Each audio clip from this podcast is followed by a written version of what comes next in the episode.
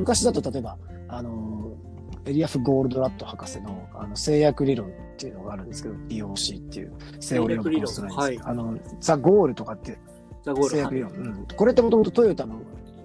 看板方式っていうのを、その、イスラエルの物理学者の人が、もうちょっとその、人文科学にも当てはめられるようにっていう形で、こう、理論に落とし込んだやつなんですけど、それって結構、うん。ね1980年代に、その日本が大活躍しているのを、まあ、ある意味科学的に解明して、こういうふうにすればいいんだっていうのを落とし込んだ本なんですけど、それはやっぱり日本に何十、十何年ぐらい輸出されなかったんですよね。うん。訳しちゃダメだみたいな感じ結構、そうそう、日本、日本って、そう、戦後にいろんな意味で、うん、あの、そうやって、教育の部分で欠落してるところって多いんですよね。うーんまあでもそれだけなんか日本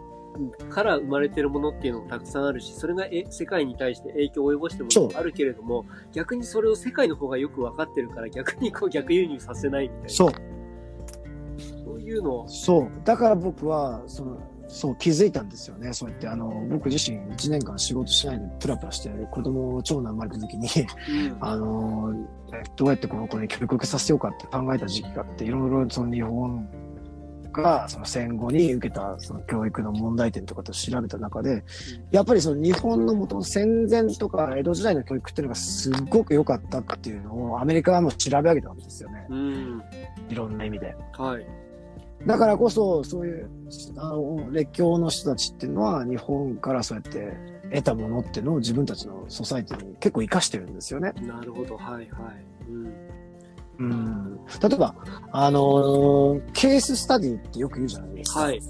言いますね。うん。例えば、ハーバードビジネススクールのケーススタディとかって言って、はいなんかみんな、あーははみたいな感じで、実は、あのケーススタディって日本のあの歴史を教える、確か国史か。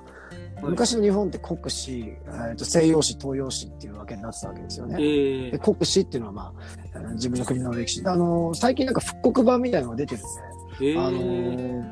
僕、昔の教科書買ってみたんですけど、はい。まさにそういう風になっていて、そこで結構やっぱりそのケーススタディみたいなのやってるわけですよね、日本ってあ昔。あ、なるほど。はい。うん。だからそういうとこから結構海外ってまあ学んでますしね、いろんな意味でその日本がやってた教育っていうのは海外の方に戦争の後に全部流れていって、それいろんなところで取り入れられてるんですよね。うんなるほど。かあれですかね、そう考えると、なんか日本の教育っていうところで言うと、そのコンテンツとか、なんかその物事の考え方っていうことに関して言うと、ものすごいところがあるけれども、例えばその集団生活とか、なんかそういったところで、えっ、と、学校の中でこう、なんていうの、みんなでこう過ごすときの、こう、やり方っていうところに問題があるんですかね。受けまあ方っていうそうだと思いますよ。だからこそ、うん、なそれは要するに僕が要するに学校義務教育っていうのはなんかけ、ね、罪も犯してないのになんで刑務所で服役させられてんだろうっていうふうに感じたんですけども、まさに学校の常識って社会に出てからの非常識なことだらけじゃないですかよくよく考えてみると。そうですね。ですよね。うん。例えば一緒の時間に同じことをしなきゃいけないとかがご飯食べるのも同じ時間とかうん。そそれって別にそんなこともないだろうし、なんか、要するに、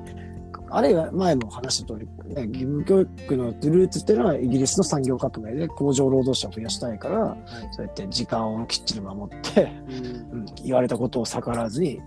従順にやるようなそういうふうな、まあ、人肉ロボットを作りたいみたいな、そういうののが根底に流れてるじゃないですか。はい。やっぱりそこの義務教育自体っていうのが、やっぱものすごい問題なんだなっていうのが僕の結論だったわけですよね。だから逆に言えば昔のその日本の教育っていうのはすごく、どこの、うんあの、研究してる人とかの話を聞いても、最終的にはやっぱ江戸時代とか日本のね、その後の戦前の教育っていうのは素晴らしかったっていう結論に達するんで、逆に海外に出た方がそういうものを僕は学べるんじゃないかなと思って、海外に出てこう、ね、海外の教育機関に上げてるっていう感じなんですよね。だから、うんうん、やっぱりルーツに帰るべきだと思うんですよね。今回も最後まで聞いてもらいありがとうございました。チャンネルの説明ページの方に僕がどんな人間なのかわかる2分ほどの簡易プロフィールのリンクを貼っています。また、音声配信についてやセルフプロデュースについての有料セミナーの講義が無料でもらえる LINE のリンクもあります。そして私のプロデュースしている書籍や SNS のリンクも置いてあります。インターネットを通じた出会い、すなわちネット縁が僕自身の人生を大きく変えたので、この出会いがあなたの人生を変える良いものになることを願っています。ではまた次の放送で会いましょう。